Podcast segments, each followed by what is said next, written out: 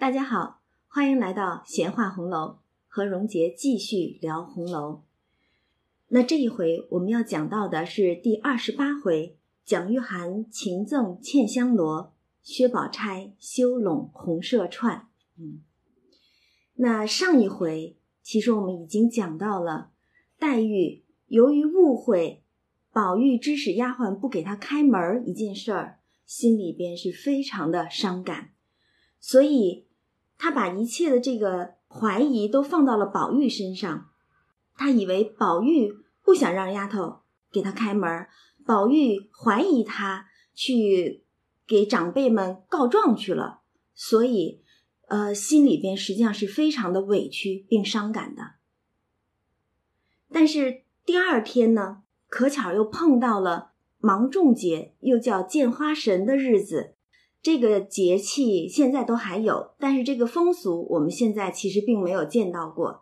就是在芒种节这一天，尤其是闺阁中的女孩们要来送别百花，送别花神，所以他们会穿得花枝招展一般的，在花园里边去把一些这种绸缎扎的这些轿马呀，呃，什么金毛之类的挂到树上花上去。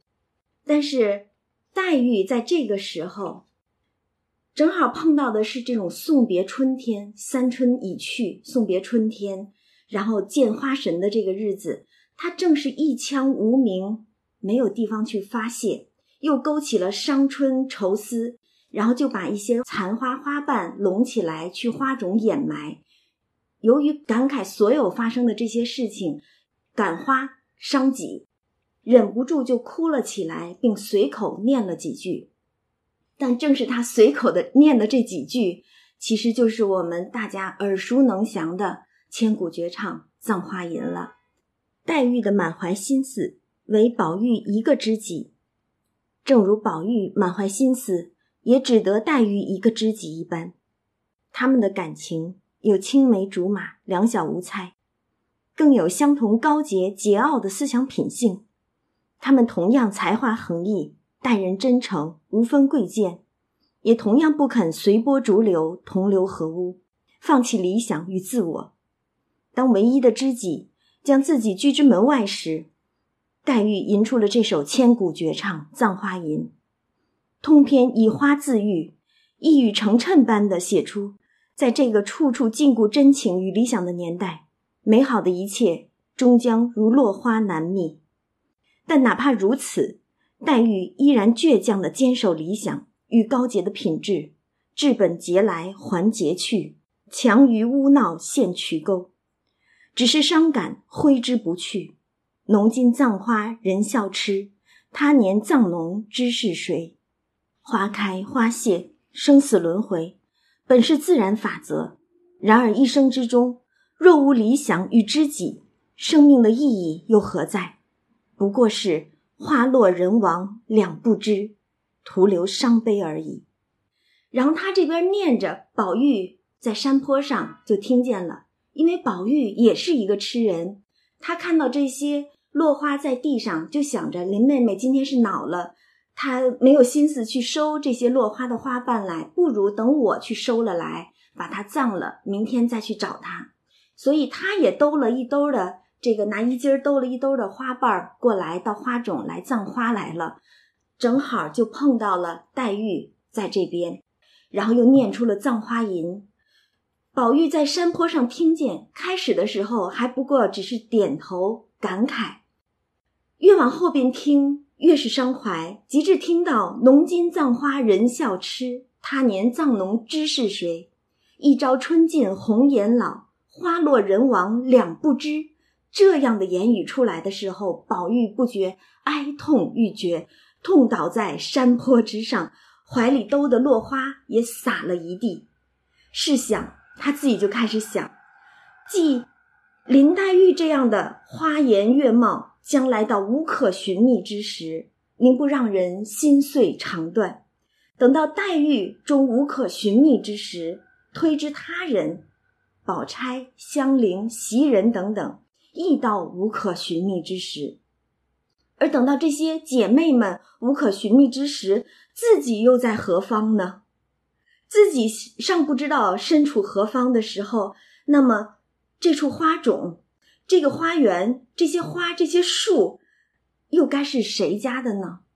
又该当属谁姓呢？真是这个世事无常，难以预料，竟是一而再、再而三的反复推求了去，百转千回。然后一番愁肠百结的，真不知此时此际欲为何等的蠢物，杳无所知，逃出大灶，脱离尘网，实可解释这段悲感。这其实也是宝玉他作为黛玉的唯一的知己，他听懂了黛玉诗中的这种伤怀。那他听到了这首诗之后，竟然一时是觉得一切成空。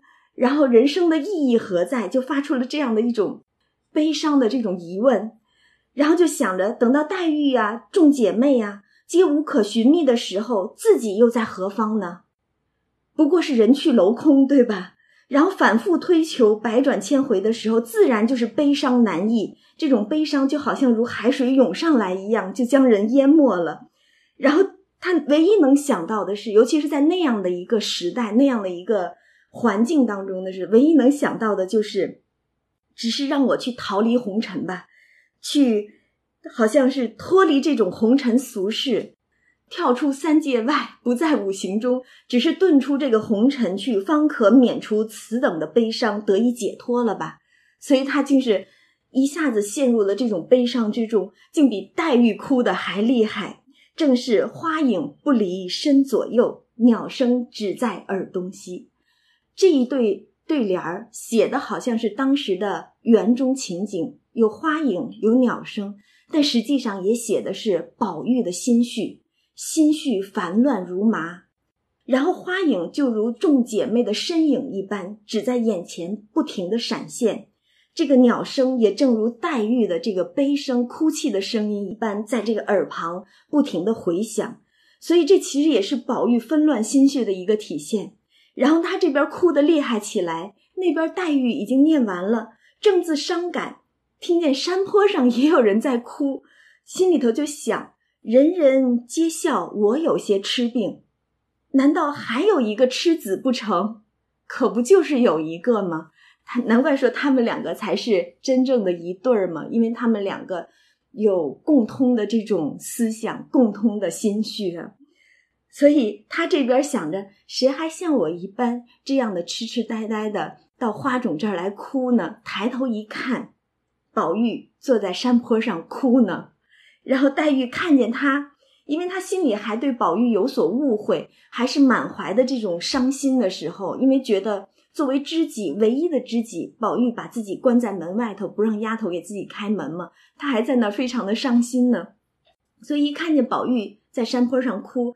就忍不住就啐他一口，说：“我当是谁？原来是你这个狠心短命的。”但是，一说到这个“短命”的这两个字儿的时候，自己就忍不住就不往下说了，实在是不忍心再说出来。因为，呃，在最后的时候，就是序书当中曾经有过一个所谓的“警幻情榜”，其中有一些批语，呃，或者说是给书中人物所下的一些断语一样。然后就说宝玉是情不情，黛玉是情情。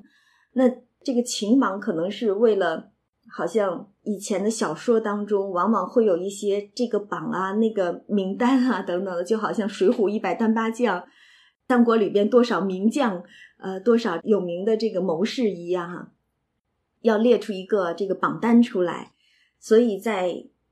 这个书的最后也会有一个，尤其通行本，大家应该可以看到有一个情榜，就是警幻情榜，然后列的宝玉就是第一名，情不情；黛玉第二名是情情。那黛玉的这个情情，就是体现在她凡是对他有情意的、有恩情的、有义的，他都是满腔的心思去为他人着想，他会完全的去看重他。全身心的去投入到这种感情当中去，所以黛玉是情情，而宝玉的情不情呢？实际上指的就是他对那些哪怕是对他无情的，或者是根本都表露不出情意的一些事物来，他依然都是满怀感情的。嗯，所以这里黛玉一说到狠心短命的，自己心下就已经不忍了。以他对宝玉的这种情谊，他又如何能狠心说出这等咒怨之语呢？所以，他掩住口，长叹一声，自己抽身就走了。这里边，宝玉还在那儿哭呢。他哭过了一回，抬头再看的时候，黛玉已经走了，然后就知道黛玉是看见他躲开了。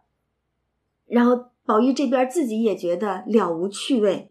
就把身上的落花抖了去，起来下山寻归旧路，往怡红院来了。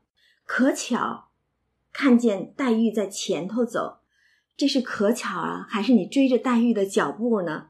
所以只说可巧，看见黛玉在前面走，他连忙赶上，说：“你且站住，我知道你不理我，我只说一句话，从今以后撂开手。”你看，他还特意说撂开手。实际上，并不真的是想跟黛玉撂开手，而是因为他知道，唯有说出这三个字来，才能让黛玉真的站住，真的收住脚步。不然的话，黛玉肯定是不理他，一个劲儿的往前走了。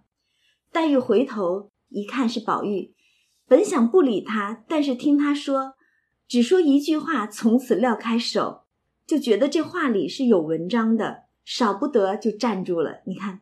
宝玉确实是了解黛玉的心思，然后黛玉就跟宝玉说：“若只有一句话，你且说来。”宝玉就笑说：“那现在两句话了，你听不听？” 这简直是得寸进尺了。所以黛玉一听，回头就接着走。宝玉只好在后面叹说：“既有今日，何必当初？”黛玉一听这话，由不得又站住了，回头就问说：“当初怎样？今日又怎样？”宝玉就叹说：“当初姑娘来了，那不是我陪着玩笑，凭我心爱的姑娘要就拿了去。我爱吃的，听见姑娘爱吃，连忙干干净净的收着，等姑娘吃。一桌子吃饭，一床上睡觉，可见得他们两个真的是两小无猜，青梅竹马了。丫头们想不到的，我怕姑娘生气，我替丫头们想着。我心里想，姊妹从小长大的。”亲也罢，热也罢，和气到头才见得比别人好。如今谁承望姑娘人大心大，不把我放在心里？宝玉也是很委屈的，觉得黛玉你怎么三天两头的不理我呀？所以其实，尤其是这一番找恼，黛玉又恼了。宝玉真的是摸不着头脑，不知道为什么黛玉又恼了，因为他还是想着是昨天早晨。自己无意中说了冒犯的、调笑的言语，令黛玉着恼了。但是他不知道晚上还有一桩这个丫头们关着门不让黛玉进门的这桩公案，所以黛玉这回实在是误会了宝玉了。但宝玉不知道吗？所以他就觉得心里好委屈。但也正因为这种委屈，他现在忍不住就叫住了黛玉，把自己的心思一番剖白，说给黛玉听。想让黛玉知道自己心里到底是怎样去对她的，甚至是从小的情谊一路讲来，自己的心思从来都没有变过。所以现在就说，谁承望姑娘人大心大，不把我放在眼里，倒把外四路的什么宝姐姐、凤姐姐放在心坎上。这个凤姐姐倒还在其次了，这个宝姐姐其实真的就是触动了黛玉的心事了，可不就是觉得。宝玉，你会不会因为其他人的出现而影响了你对我的心思呢？但是宝玉其实完全没有因其他人的出现而动摇了自己对黛玉的一番真心，所以这会儿特意就拿出来说：“你为什么要把这些外四路的宝姐姐、凤姐姐的放在心坎上，倒是三天两头的不理我呢？”然后又说：“我也没个亲兄弟、亲姐妹。”其实我们知道，宝玉有哈贾环和探春，包括宫里的元春，都是他的亲姐妹啊、亲兄弟的，对吧？但是他又说，那和我是隔母的，对吧？因为探春和贾环那都是姨娘的孩子庶出的，所以他说这是隔母的。那对于这个黛玉来说，黛玉是现在林家唯一剩下的孩子。那宝玉其实内心里边也是一样的孤独，虽然外边看着好像他并不是独生子女，但是宝玉说：“我心中的这种孤独，其实和你一样的，我也和你是一样的，是独出，只同我的心是一样的。就是我想着咱俩是一样的情形，一样的心思，谁知我是白操了这个心，弄得有冤无处诉。”说着，就又掉下眼泪来了。黛玉听了这个话，眼泪又看到宝玉哭了起来，心里不觉灰了大半，也不觉就低下泪来，低头不语。宝玉看他这样的行径，又紧跟着说：“我知道我如今不好了，但怎么不好，万不敢在妹妹跟前儿有错处。便是有一二分的错处，你倒是或教导我，借我下次。”或骂我两句，打我两下，我都不灰心。瞧宝玉说的多可怜啊！这可真的是黛玉这一番找恼，把宝玉弄得是无所适从了。真不知道是从哪起的这个由头，他又不知道前面的这桩不让进门的这个公案是吧？所以心里头是非常的焦急，跟黛玉说：“你哪怕是骂我两句，打我两下呢，对吧？让我这个做个明白人儿，对吧？”谁知你总不理我，叫我摸不着头脑，少魂失魄的，不知怎么样才是。便是死了，也是个屈死鬼，任凭高僧高道忏悔，也不得超生的呢。还得你申明缘故，我才得脱生呢。啊，你看这真是急了。你到底是告诉我为什么？你一句话也不说。早晨见了我也不理我，到现在也不跟我说明白是到底怎么回事儿，我死都不知道怎么死的。你总得让我做个明白鬼吧？哎呀，宝玉好可怜啊，也是这个有情之人啊，只因为中意的人，这种心心念念想着的这个对方，哪怕是一丝一毫的这个不对劲儿、不得劲儿的这个地方，其实都会牵动心弦。更何况像黛玉这样念出了《葬花吟》这样伤心伤感的这个言语，那宝玉知道黛玉心中也一定是极委屈的，极是有缘故的。但是又为了什么缘故呢？宝玉又真摸不着头脑，所以也真是着急呀。黛玉听了宝玉这一番剖白，不觉得就把昨天晚上的事儿都忘到九霄云外去了。这也真真就是。黛玉情情的本来面目了，他是一个有情之人，更对那些对自己有情之人满腔情意，所以他一听宝玉这样剖白，就把昨晚的事儿全都扔到脑后去了，然后就跟宝玉说：“你这么说，昨儿为什么我去了，你不叫丫头开门？”这话终于问出来了，哎呀，也真是让咱们这个宝二爷。死也得死个 明白鬼是吧？这话终于问出来了，宝玉就诧异，真不知道啊，这话从何说起呀？这可真是冤枉宝玉了，对吧？我要是这样，立刻就死了。你看，宝玉真是急了，他一急了，就总是这样赌咒发誓的，把这些狠话、糊涂话的、囫囵话的，就这么脱口而出的说了出来。黛玉就催他说：“大清早起的，死呀活的也不忌讳。”你说有呢就有，没有就没有，起什么事呢？所以你看，其实黛玉是很信任宝玉的，但只是因为心中太过看重了，所以哪怕只是一点点的这种，好像不得印证自己心中的这种感情的事情发生，心里边就会不安，就会焦虑，就会委屈，就会伤心。这也是因为用情太深的缘故。如果真是一个和你毫不相干的人，那我觉得凭你做出什么事儿来，与我又何干呢？对吧？那与我何干？我又为什么去哭？为什么去恼？我估计是理都不理你，恼都不恼你，因为你都不值得我恼。所以正因为他的友情，才对宝玉的一举一动都是非常在意的。一点点小的这种对不上笋子的，或者是两厢里误会了的，都会让自己的心绪极大的起伏。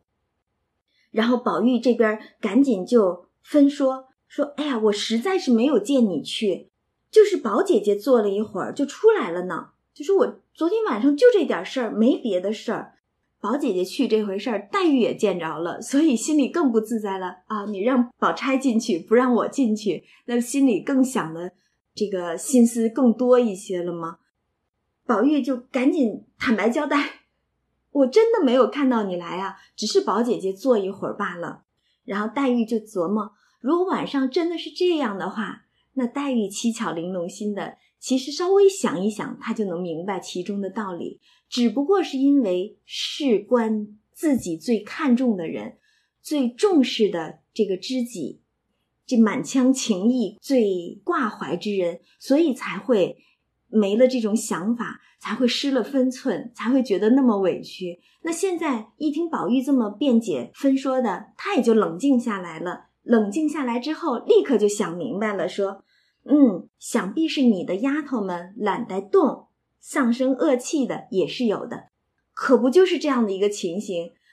晴雯想休息了，结果宝钗还走来坐着，又跟碧痕拌了嘴，对吧？就把这一股火撒在宝钗的身上，然后黛玉又撞到枪口上来，又撒到黛玉的身上，可不就像黛玉这般推测一样的？然后宝玉就想，嗯，想必是这个缘故。等我回去问了是谁，我教训教训他们。然后黛玉就说：“嗯，你的那些姑娘嘛，也该教训教训，只是论理不该我说。今儿得罪了我，事儿小；倘或明儿宝姑娘来，什么贝姑娘来，也得罪了，事情岂不大了？你看，这是想明白了，心中一旦想明白，就好像那个结儿那个疙瘩，啪一下就解开了。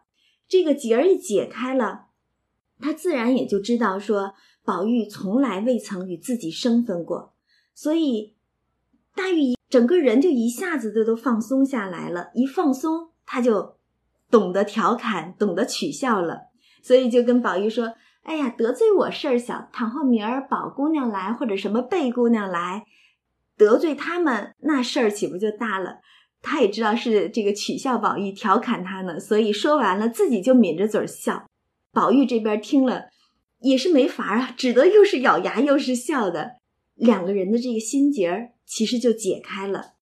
然后正说着话的时候，有丫头就来请宝玉和黛玉说该吃饭了，都往前头来吃饭。王夫人这边呢，看了黛玉，就问她说：“哎，大姑娘，你吃那鲍太医的药可好些？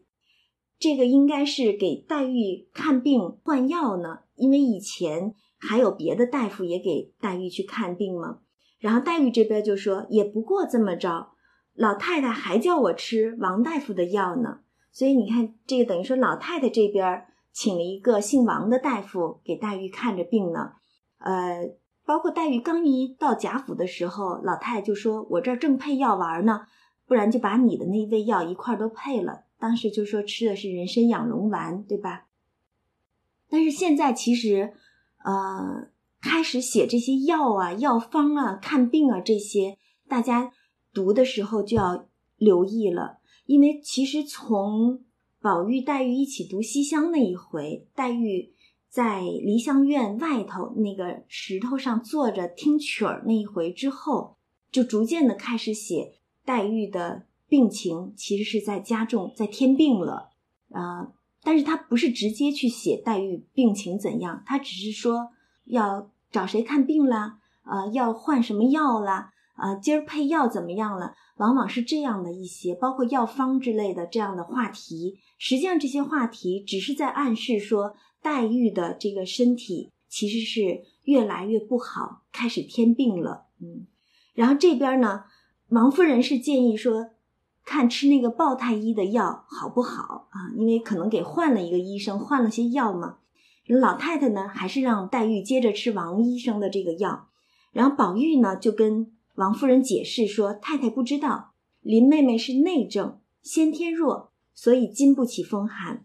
不过吃两剂煎药疏散疏散，还是吃丸药的好。”然后王夫人就说：“啊，前儿大夫说个什么丸药的名字，我也忘了。”然后宝玉就说：“啊，不过是什么呃人参养荣丸。”王夫人说：“不是。”宝玉又说：“那是八珍益母丸，啊，左归右归，再不就是清胃地黄丸。”哎，宝玉还知道挺多的这个药名儿啊。然后王夫人说：“都不是，都不是。我记得有什么金刚两个字儿，这可真是奇闻趣闻了哈。咱们这个虽说不懂得药，但是也知道咱们。”这个药中好像很少见到“金刚”两个字儿，又不是这个武侠小说，弄个药还是什么金刚丸不成？然后宝玉就扎着手笑道：“从来没听见有个什么金刚丸。若有了金刚丸，自然有菩萨伞了。”说的满屋子人都笑了。这其实是宝玉因为跟黛玉的这个心结儿、这个误会解开了，所以心情也自然放松了。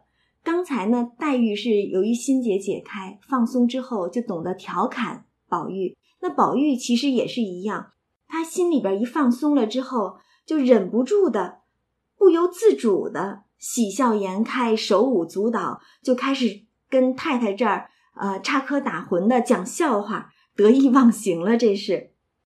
然后宝钗那边当然是晓得这个王夫人所说的是什么。然后就想了一下，就说想来应该是天王补心丹吧，里边原来是天王两个字儿，并不是金刚。想来是王夫人可能就哎混了啊，天王和这个金刚，庙门口的四大天王、四大金刚的哈，总是混说的，所以他可能就弄混了。然后王夫人就笑说：“哎呀，就是这个名儿嘛，如今我也糊涂了。”然后宝玉还敢调侃他老娘呢，说太太倒不糊涂，是叫金刚菩萨知识糊涂了。王夫人就笑嘛，说扯你娘的臊，又欠你老子捶你了。然后宝玉就笑说：“我老子再不为这个捶我，这话倒是不假。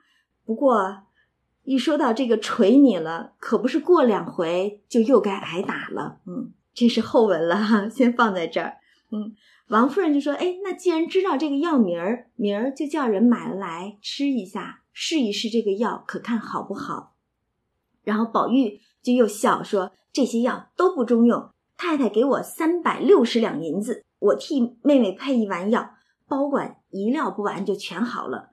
你看这一高兴，又开始杜撰了啊！他最爱杜撰，给黛玉起那个字的时候，对吧？西方有时如黛，可待画眉之墨。”那这儿又高兴了，一高兴就开始杜撰，然后王夫人当然就说了：“什么药这么贵啊？三百六十两银子。”然后宝玉说：“哎呀，我这个方特厉害，药名都古怪，我都说不清啊，只说药里边要有什么呢？投胎紫河车，人形带叶参，龟大的何首乌，千年招根的茯苓胆，诸如此类的药都不等啊！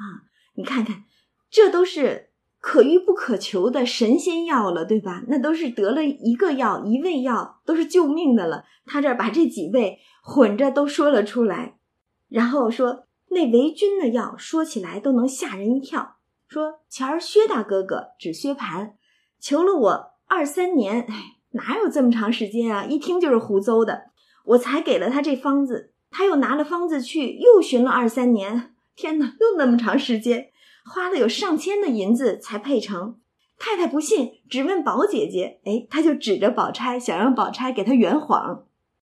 宝钗当然不肯了，笑着就摇手说：“我不知道，也没听见。你别叫姨娘来问我。”然后王夫人就笑说：“到底宝钗好丫头，不说谎。”然后那意思就是说，宝玉你又在杜撰，又在撒谎呢。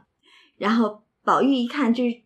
这么说，就把手一拍，哎呀，我说的倒真话，你们倒说我撒谎。然后这么一说呢，回身一看，黛玉正好在宝钗的身后抿着嘴笑呢，一边笑还一边拿手指头在脸上这样刮，去嘲笑宝玉又在杜撰，被人识破了，羞不羞啊？这也真是黛玉才做得出这样的这种活泼的这种小样子来。然后这边呢？凤姐儿其实也在，只不过是在里间儿看着人摆桌子呢。所以之前他们在这儿胡诌的时候，凤姐儿都没接茬儿。然后一听到这儿，哎，宝玉这个谎接不住了哈，凤姐儿就出来给他圆谎了，然后就笑说：“宝兄弟不是撒谎，有说上月薛大哥哥亲自来和我寻珍珠，呃，问他做什么，他说是配药，还抱怨说不配也罢了，如今哪里知道这么费事儿。”然后说，我就问他什么药，他说是宝兄弟的方子。然后到底是什么药呢？我也没空听，只是说他要的这个珍珠定要头上戴过的，所以特意来和凤姐儿学。说没有伞的那些珠花上的也成，啊，等以后我再找这个好的穿了来给你。所以凤姐就说：“我也没法啊，只好拿了两朵珠花现拆了，把那个珠花上的珍珠给了他，然后还要了三尺上用的大红纱去乳钵乳了隔面子用，就说拿那个红沙子把这个珍珠捣碎了之后去过滤那个面儿珍珠粉。”然后这边凤姐说一句，宝玉就念一句佛，说太阳照在屋子里了，那意思就是说你们看看，不是我撒谎吧？凤姐姐都在替我圆谎呢。其实大家也都知道她在胡诌呢。然后凤姐这边说了，宝玉又说，太太想这还将就呢，就说你看这么麻烦的拆了这个珠花去用药，这还是差着一等的呢。正经的按那个方子啊，这个珍珠。应该是 古坟里边刨出来的，就是以前人家富贵人家呃陪葬的时候葬下去的，得要那种珠子才好。但是如今哪里还为配个药再去掘人家坟墓的是吧？那这么着退而求其次，活人带过的也便罢了。然后王夫人这边赶着就喊阿弥陀佛，说就是人家坟里有这个，死了多少年了。这会子犯事稻谷的做了药也是不灵的，这还真当真了不成？绝对是宝玉在这胡诌呢，也就是凤姐儿识趣儿哄着宝玉玩，给他圆这个谎罢了。然后宝玉一看有人这个圆谎啊，他就得意，因为我们说了，宝玉现在其实因为跟黛玉的心结解开，所以他是全身轻松啊，一身畅轻的，对吧？所以他就向黛玉说。你听见没有？因为刚才黛玉羞他呢，然后他跟黛玉说：“你听见没？难道二姐姐也是跟着我撒谎的不成？”然后一边说一边还瞧着这个宝钗，然后黛玉就不干了，说：“舅母，你听听，宝姐姐不替她圆谎，她倒只问我。”然后王夫人就说：“宝玉，你很会欺负你妹妹。”然后宝玉就说：“太太，你不知这个缘故。”宝姐姐先在这里住着，薛大哥哥的事儿她当然不知道。后来宝钗又住到园子里边来呢，那外头薛大哥哥的事儿她更加不知道呢。分析的倒是有条有理的，但是这事儿可再也做不得准的，对吧？嗯，宝玉其实在意的是林妹妹刚才以为我在撒谎呢，所以在背后羞我，就为了这个他才去这么瞅着去问。那个黛玉说：“你看，难道凤姐姐也跟我一块撒谎不成？”然后正这么热闹的时候，老太太屋里就来人叫宝玉和黛玉去吃饭去了。因为我们知道，在他们搬进园子里之前，宝黛二人都是跟着老太太一块儿的。那吃饭到现在也经常都是到了老太太那边去吃的。然后黛玉也不叫宝玉，这可真是放下心来了。所以越是放心的时候，越是放心，两个人越不需在一起了。他就拉着那个丫头报信儿的丫头就走。那个丫头说：“哎，得等等宝二爷呀，一块儿过去才好吗？”然后黛玉就说：“啊，他不吃饭，咱们走吧。”你看，这个是指着刚才宝玉故意的拉着他想给圆谎吗？说你干嘛来问我，就会欺负我不成？所以说他不吃饭，咱走。那个丫头就说：“那那我得等等宝二爷吧。”然后黛玉就说：“那你等着吧，我先走了。”她就真的自己走了。所以这其实，在宝玉和黛玉的这个平常的相处的模式来看的话，好像是再也没有过这样的情形。两个人通常都是交不离梦，梦不离交的，对吧？但是这会儿，哎，怎么两个人反倒不在一起了呢？然后不但他黛玉说着话，就真的抽身走了。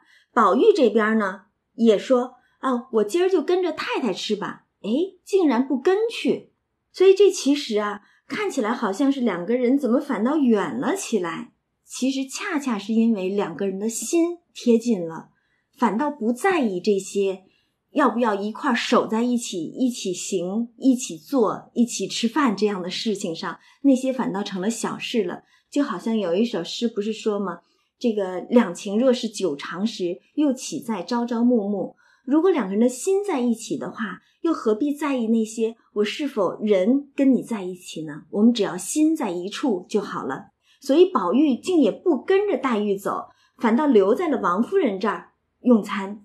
然后宝钗其实是很理解他们两个人往日的那番情形的，然后跟宝玉说：“你赶紧去吧，你就算不吃，陪着林姑娘走，不然她心里又不自在了。”所以他是完全了解宝玉和黛玉之间的这番情感的，说：“你赶紧去跟着吧，不然那又该 使小性了。”但是他不知道，两个人因为这一番误会，反倒在误会解析之后，这种澄清之后，两个人的心贴得更近了，竟然已经是不太在意这种形迹上的这种亲近了。然后宝玉就说：“理他呢，过一会子就好了。”要往常，宝玉可再说不出这种话来，对吧？理他呢，过一会子就好了。他肯定得上赶着就追着黛玉去，小心翼翼的。陪不是呃打工作揖的去陪着笑脸了，对吧？可偏偏这会儿正因为两个人心中毫无芥蒂，所以干脆就留在王夫人这儿安心吃饭，还说呃让他走吧，让他去吧，理他呢，过会儿就好了啊。但是毕竟心里惦记着，毕竟心里惦记，所以等用了饭，忙忙的就要了茶，赶紧漱了口，又要往老太太那边来。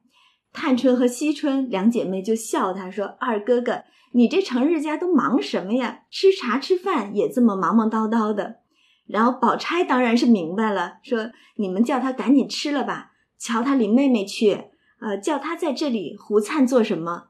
所以你看，其实探春、惜春他们虽然这样问，但是心里头一定也都是和宝钗一样冷眼旁观的，完全知道他们两个人是怎么回事的。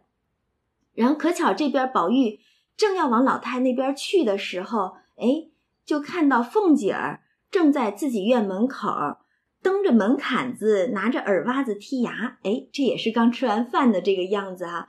凤姐那个形象，哎，都可以想见得到啊，拿着一个耳挖子。其实这个大家也别想差了，因为在这个旧时候的这个小物件上头啊，所谓那个耳挖子，实际上是。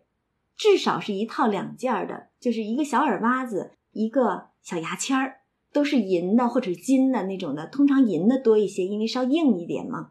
所以别以为真的是拿个耳挖子在剔牙，因为那耳挖子上呢还有一个牙签儿呢。那然后说他在那儿剔着牙，看小厮挪花盆儿，然后宝玉路过的时候，他就把宝玉叫住，来得好，进来进来，替我写几个字儿，因为凤姐儿。不会写字儿，所以特意叫宝玉过来帮他写，然后宝玉只好跟了进来。然后凤姐就说：“拿笔砚让宝玉写，大红装缎四十匹，蟒缎四十匹，上用纱各色一百匹，金项圈四个，没头没脑，再也没有交代过这些东西是做什么的。但是我们其实按照凤姐日常的这个做法、行为上去看的话。”这里边要么是他们给人的贿赂，要么是人给他们的贿赂，啊，而且都是不小的东西，大红的装缎、蟒缎、上用纱，这都是很贵重的丝绸，还有四个金项圈儿但是也不写什么原因、什么来头、什么人啊。宝玉就说：“这算什么？又不是账，又不是个礼物，可怎么写呢？”凤姐说：“你只管写，横竖我自己明白就是了啊。”可见他们自己中间一定是有一些什么事儿了，但这些我们就不费心思去猜他了哈。然后宝玉听了，只好写了。凤姐一面收，一面就跟宝玉说：“还有句话要告诉你，你依不依？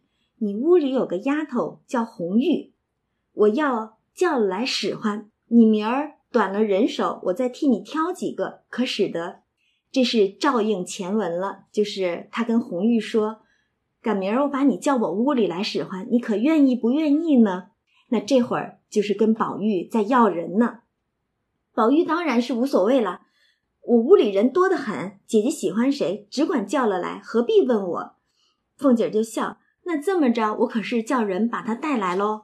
然后宝玉说：“只管带去，只管带去。”说着就要走。你看他这个忙的，其实心里头啊惦记着黛玉，恨不得长了翅膀飞过去呢。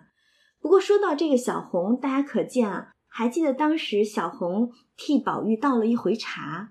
等到第二天早晨的时候，宝玉心里就放不下，特意的从窗户里头隔着沙屉子找人，哎，没找见，又出来到外面去看，然后一直寻到廊下，看见小红坐在那个呃树底下，然后还特意转过去看，哎，正好是小红，只不过还没有得上前去说话，所以可见那时候他对小红还是蛮上心的，只是因为小红伺候他一回倒茶，他就很上心。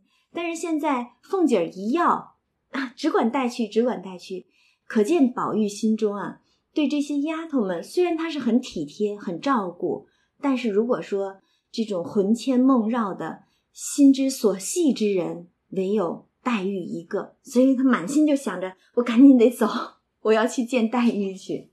然后凤姐儿这还叫他呢，哎，回来我还一句话呢。宝玉就一边走着一边，老太太叫我呢。是老太太叫你啊，还是你妹妹等着你呢？老太太叫我呢，有话等我回来吧。一溜烟儿的就跑了，其实就跑贾母这边来找黛玉来了。然后一进来，当然得先见老太太嘛。贾母就问他说：“跟着你娘吃了什么好的？”因为往常的时候肯定都是到老太太跟前来吃饭嘛，结果这回留在王夫人这边吃了饭，所以老太太就问：“哎，你吃了什么好的？”宝玉就笑说：“嗨，也没什么好的，我倒多吃了一碗饭。哎，这可见得宝玉心中真的是畅快高兴了，连饭都多吃了一碗。然后又赶着问林妹妹在哪？你看到老太太这儿来，绝对不是为了老太太来的，实在是为了林妹妹而来了。然后老太太说：里头屋里呢。宝玉进来一看，哎，黛玉正弯着腰拿剪子在那儿裁什么呢？”宝玉进来看，哟，这是做什么呢？才吃了饭，弯着腰，空着头的，一会儿又该头疼了。黛玉也并不理他，只管踩脚他的。但是你看，这个不理他，和早晨那个宝玉进到这个潇湘馆去，然后问：“哎，你可曾告了我不曾呀？让我一夜悬心。”然后黛玉也不理他，只顾自己去吩咐丫头紫娟说：“啊，把这个炉子。”呃，收好，狮子倚着门，等那大燕子来了，把帘子那个拴了。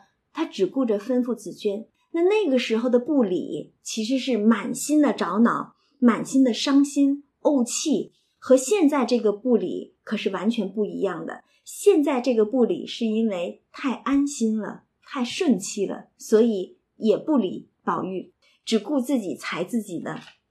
然后这边还有个丫头。跟黛玉说话呢，说：“哎，那个绸子角要不要再烫一下？”然后黛玉就把剪子一撂，说：“理他呢，过一会子就好了。”这话简直是和宝玉一个腔调，一模一样的一句话说了出来。宝玉听了就只是纳闷儿，也该着他纳闷儿：你这到底是有意呢，还是无意呢？是暗合的针对宝玉呢，还是无意之中就是？碰巧就两人说的是一样的话了呢，你说的是绸子呢，还是说人呢？所以宝玉就在这纳闷儿，哎，这不是我刚才说吗？因为他跟宝钗啊，呃，探春他们说嘛，理他呢，过会儿就好了。说的是黛玉对吧？别理他，一会儿就好了。这会儿黛玉一模一样的话说了出来，所以宝玉就只是纳闷儿。然后正说着呢，宝钗、探春他们吃完饭也过来了。就和贾母说一会儿话，宝钗就过来问说：“哎，林妹妹做什么呢？”因见黛玉在裁脚，就笑说：“哎呀，越发能干了，连裁剪都会了。”黛玉就笑说：“不过是撒谎哄人罢了。”宝钗就说：“我告诉你一个笑话，才刚因为那个药，我说了个不知道，宝兄弟心里不受用了，就是刚才嘛。”宝玉想让宝钗帮他圆谎，宝钗说：“我不知道，别让姨娘来问我。”所以他不替宝玉去圆这个谎。然后宝钗就在这儿故意的跟那个黛玉说：“啊，你看我不替他圆谎，他心里不自在呢。”黛玉又说了一遍：“理他呢，过会子就好了。”这个是连续的重复出来同一句话。这下子我们其实算是看明白了。并没有什么小人去传声筒啊，呃，去把宝玉说过的话又偷偷的告诉给黛玉啊，才没有这样的事情。实在是两个人的脾气秉性太像了，竟像是一条心一样的。所以一下子说出来的话竟然是一模一样的，重复了两遍。然后宝玉这边就像这个宝钗说：“哎，老太太那边正玩骨牌呢，没人，你不然去玩骨牌吧。”宝钗这么一听，说：“我是为磨骨牌才来的。”说着，这个就走了。然后黛玉说：“你倒是去吧，看这里有老虎，看吃了你。”这是跟宝钗在这调笑呢，说着又才，因为他心里边其实是比较放下心来了，所以他反倒很是放松了。然后宝玉这边呢，还是上赶着他陪笑说：“你也出去逛逛吧，再才不迟。”黛玉还是不理他。然后宝玉又问丫头们：“这是谁叫才的呀？”然后黛玉一看宝玉在问丫头们的话，然后就说，反倒跟宝玉搭上话说。凭他谁叫我裁的，也不管二爷的事儿，这可真是太放松了。然后又开启了日常斗嘴模式。然后宝玉这边正要说话，就有人进来请了，说外头有人请。宝玉听了，赶忙就侧身出去。黛玉还赶着向外头喊呢，说阿弥陀佛，赶你回来，我死了也罢了。这个话说的虽然是让人不忍心去听，但也是。宝玉和黛玉现在心里边放松的一个这种啊比较平静的一个小状态，所以两个人都恢复到了这种日常斗嘴模式。嗯，黛玉反倒跟外边说：“等你回来，我死了也罢了。”啊，听起来好像又回到了那种尖酸刻薄的使小性的那个样子。但是这样的黛玉反倒叫宝玉安心了，至少黛玉是理他的，至少两个人心中是没有任何误会的。但是到底是谁来请宝玉呢？外头是何人呢？我们且等下回再说。